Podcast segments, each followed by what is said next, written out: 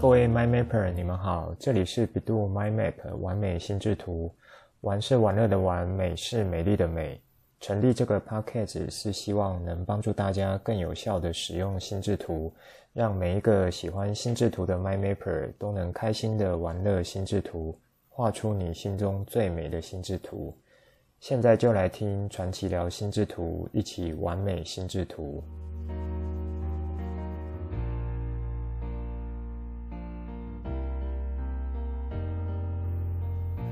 不知道你有没有发现，在这集开头部分，我直接将各位听众当作是 My Mapper 来称呼，也不管你过去是不是真的学过心智图，因为以往我在学心智图的时候，会有那种学成并且将心智图拿来运用的时刻，就会被称作是 My Mapper。如果是中文，可以称作心智图者，不过我还是喜欢用英文来称呼。那我认为我是一个永远的 My Mapper，其中一个原因就是像第一集有提到，我不只是把心智图当作资料整理工具，我还将心智图当作思考工具，而且持续的用在各个面向。那也因为有持续的使用，让我越来越觉得心智图对我的影响和协助是很深很长远的。那么在这一集就直接称呼各位是 My Mapper 的原因。一个是我觉得可以借由这样子跟大家拉近一点距离，那另一个是想让你觉得心智图这个工具是可以很自然的融入到我们生活中，它不像想象中那么难，但是如果你不认真的看待它，它能帮助到你的地方其实也有限，用得好它会威力强大，用得不好，老实说对你人生应该也不会有太大的差别。好，那么今天主要想和大家聊一下学习心智图应该要有的态度。这里先回到前面说的一句话，让你思考一下：学习心智图它不像想象中那么难，但是你如果不认真看待它，那么它能帮助到你的地方其实也有限，以及用得好，它会威力强大；用得不好，其实对你的人生应该也不会有太大的差别。那以上所说的意思是什么呢？其实这几句呢有一些类似，只是是从不同角度来说明。那我想我要回到一下第一集的内容。如果你有听第一集的内容，那其中我带到祖师爷 Tony 先生，算是他一个蛮核心的想法。什么想法呢？他认为啊，学心智图是要 better your life 的。那至于怎么 better your life，当初我也一直觉得好像学完那会画了，我的生活就可以 better 了。可是，一路这样子跌跌撞撞摸索运用，到现在才觉得终于有理解一些这句话的意思。注意哦，我这边讲的是一些，因为当我觉得开始了解这句话的意思，以及有点掌握住这个方向之后。才真的觉得，在心智图领域，我还是一个很弱小的人，而且能力还是远远不够的。而且我稍微看见了，如果能够很好的运用心智图这项工具，那么它能带来的效益会远超乎你所想象的。听到这里，会不会有些人心中冷了一下？你是要上来分享心得的人，竟然都还觉得自己很弱了。那还没有踏入这个领域的人，是不就是弱到爆了吗？我的意思其实是想表达，当我终于参透 Tony 这句话的意思，并且觉得可以往这个方向前进的时候，感觉就像打开一扇新世界的大门。而且我现在才刚是踏进这个新世界的菜鸡，想要在这个新世界持续成长，获得回报，其实还有好长一段路要走。还有好多东西可以学。那先绕回来，虽然我自己觉得自己是弱小的，但因为我在过去十几年来有在各个场域应用心智图的心得和经验，包含了自己之前工作时在职场的应用，那也有担任过讲师，以及参与过心智图公司的创业。还有呢，有机会在二零一九年啊、代表台湾参加世界心智图大赛，当时是在大陆北京。那以及在目前的创业之后，在不同群体间进行各种新式的心智图法课程教学，像是小朋友啊，在 K 十二市场或是成人企业市场等等。所以我觉得可以用这些过往的一些经验，那以及像是过来人的角度来和你聊，那学心智图这件事情应该要有的态度。那么学心智图应该要有哪些态度呢？这里我整理出三点：第一，不要只是把它当做资料整理工具，还要把它当成是一个很好的思考工具，把它想象成是你的良师益友。这一点我在第一集中也有带到。第二，要尝试将心智图的概念融入到日常的思考活动中。第三，要持续的练习画心智图，尤其是手绘部分。手绘就是说用手来画心智图。这几年下来，我自己的经验告诉我，啊、有这三个态度的话，你在学心智图会学得比较扎实。而且会渐渐的发现，心智图对你的影响超过你原本的预期。接下来我们一个一个来看。如果你是对心智图有初步认识的人，比如说在学校老师有教过，或是你自己有看过相关书籍，也有实际操作过，那么对心智图主要的功能应该不会陌生。像目前普世认为。心智图可以帮助学习这部分，就是资料整理。那以及呢，心智图也可以帮你蛮好的做一些想法上的梳理，就是将原本比较杂乱的资讯，不管是从课本，或是从资料，或是说在会议中和别人讨论，那当要处理的资料量比较大，这样子的一个场合时，心智图它本身一个很特别的树状结构，或有人称放射状结构，就很适合做这样子的一种资料整理，而且可以马上派上用场。那其实这也是心智图蛮显而易见的特点，因此就会让人觉得哇，在整理资料上面好方便啊。然后就会看到有不少人在用心智图时，就一样一样的画葫芦。可是没有真正的理解，或是遵从心智图应该有的规则，多半会觉得，诶，就是这样子啊，所以就偷懒一下。那不过就是资料整理嘛，我已经知道它就是这样子画出来的，那干嘛还要去学？我想这是呃，可能初学者多半大概会有这样子的一个看法，然后就会觉得说，诶。这样子，我其实已经知道啦。那有必要每次都照着他应该的规则走吗？这个就是跟当年我开始学心智图，就是当初学者的时候是一样的心态跟状况。好，这是其实就是在呃，我要提到第一个应该要有学习态度中会出现的，我觉得算是一种迷思吧。那也是一种状况。还记得上面说啊、不要只是把心智图当成资料整理工具，还要把它当成思考工具吗？怎么说呢？因为心智图的核心技巧中，像是阶层思考、分类技巧、关键字等等，是许多人看过、读过之后就丢一边。真正你有在用心智图的时候，却没有把这些技巧用上，想到什么就画什么。画出好像长得像心智图的东西，就觉得那是心智图了。其实这就很容易落入我所说的，你只是把心智图这个东西呢，当作是资料整理工具，并没有把它当成思考工具。这里来换一个角度说明一下，请问一下，你进行资料整理的目的是什么啊？例如考试好了，是帮你做重点笔记，对吗？那什么叫重点？就是你读完一课里面，你认为是重点的地方，把它提取出来，然后把这些重点记录下来。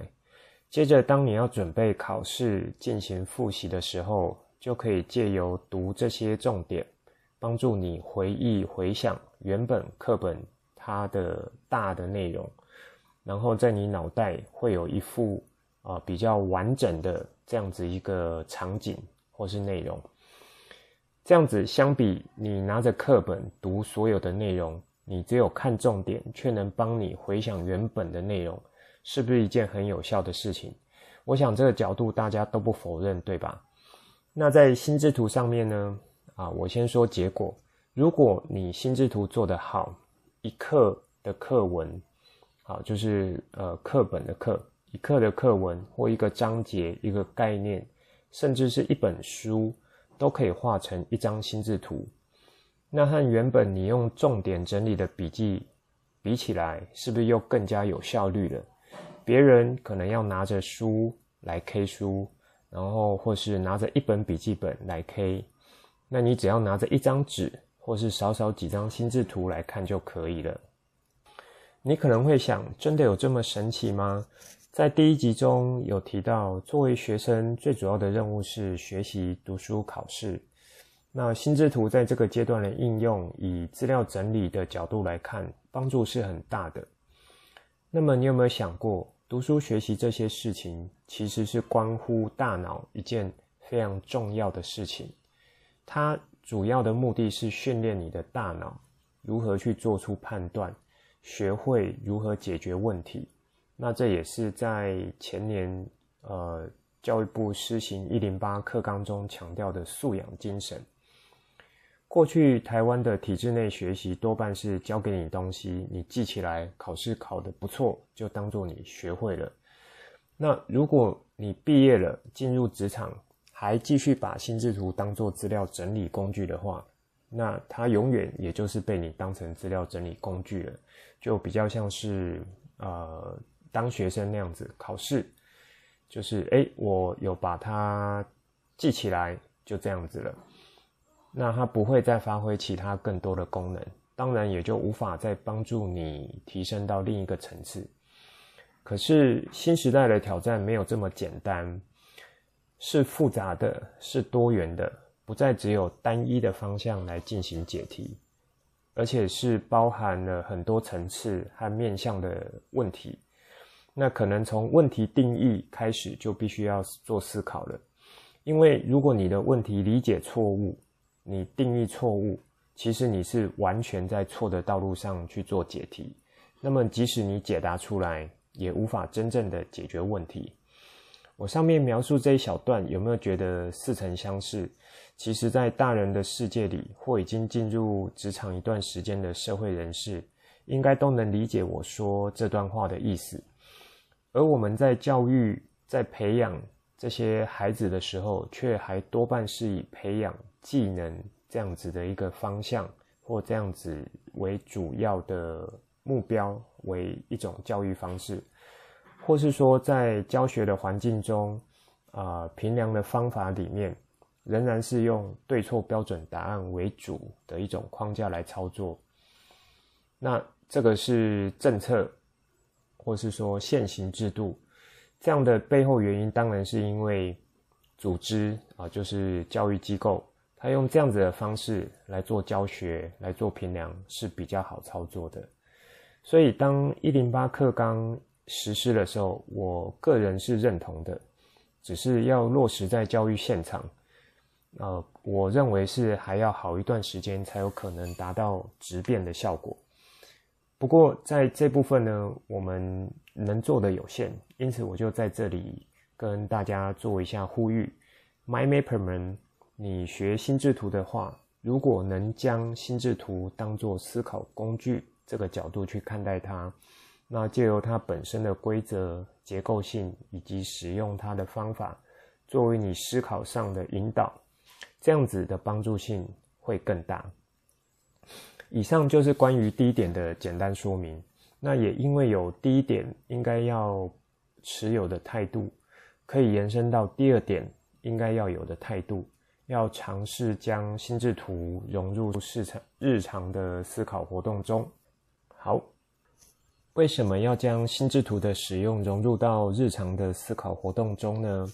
这里提一个角度，大家应该都知道，在几年前，人类文明进到了新的 AI 时代，也有人称作是机器人时代、人工智慧时代。在这样的时代进展中，可能有好的事情发生，也可能有不好的事情发生。那其中一个和大家比较有切身的问题，就是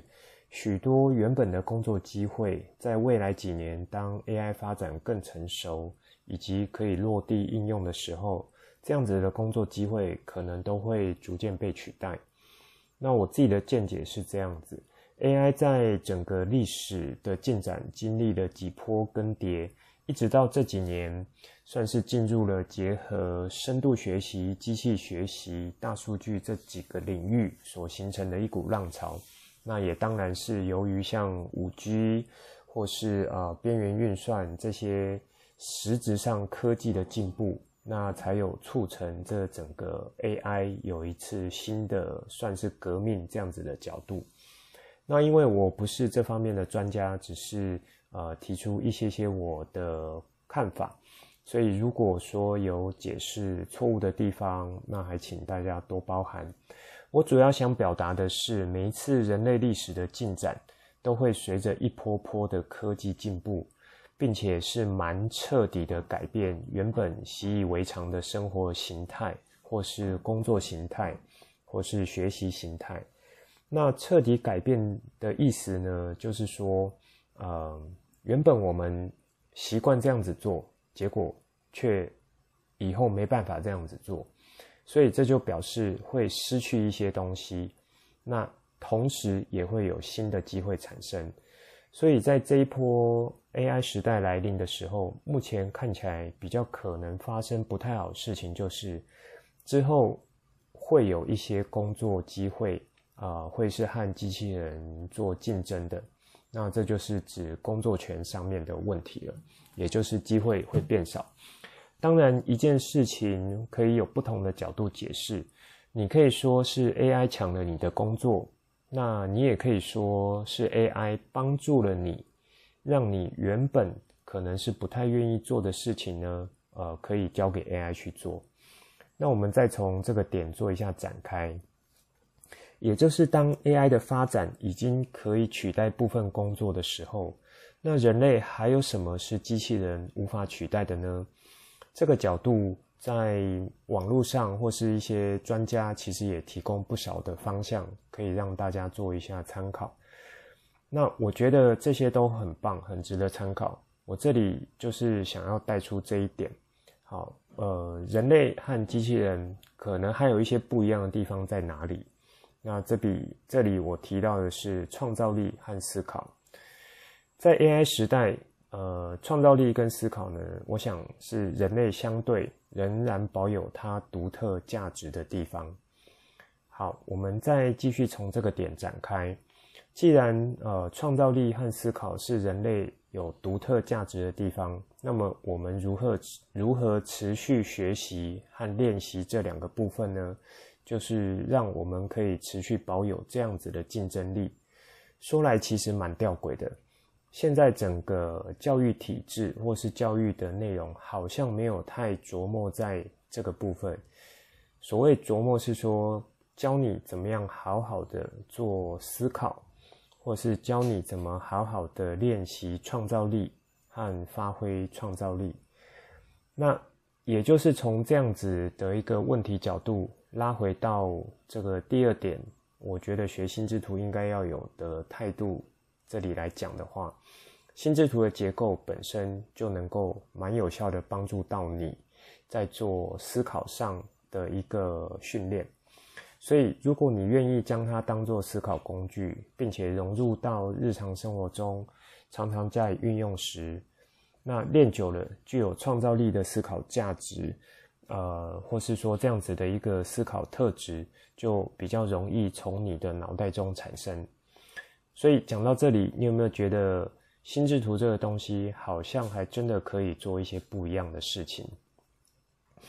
还记得一开始有提到说，呃，心智图你不用它，或是用得不好，其实对你人生并不会有太大差别。可是你如果愿意用它，而且愿意持续用不同角度看待它。让它可以跟着你的人生历程做一些质变，成为你的好朋友，那么他对你的帮助就会很大了。这些话所要讲的，其实也就是这个第二点的态度所衍生出来，融入到日常的思考活动中。那至于比较细节的部分，就是如何进行学习和操作，在这一集节目就先不展开，因为那牵扯到比较技巧上的部分。这一集内容就先说到这里，之后再跟大家聊更多。我对于心智图的认识所产生的经验和想法来跟你分享，带你一起重新认识心智图。关于学习心智图应该要有的态度，会分成两个不同单元，也就是上下集。欢迎你持续锁定完美心智图频道，希望你会喜欢今天的节目。本节目是由 bEDU My Map 完美心智图制播，我是传奇。你也可以叫我 Coach，欢迎你听了之后有什么想法可以跟我互动，例如画出心智图或是留言来跟我分享。节目单中附上官网、脸书还有 LINE 社群资料，可以随时透过这些地方和我做互动。如果你也喜欢这个频道，记得帮我订阅、加给爱心，还有分享给亲朋好友。我们下次见，拜拜。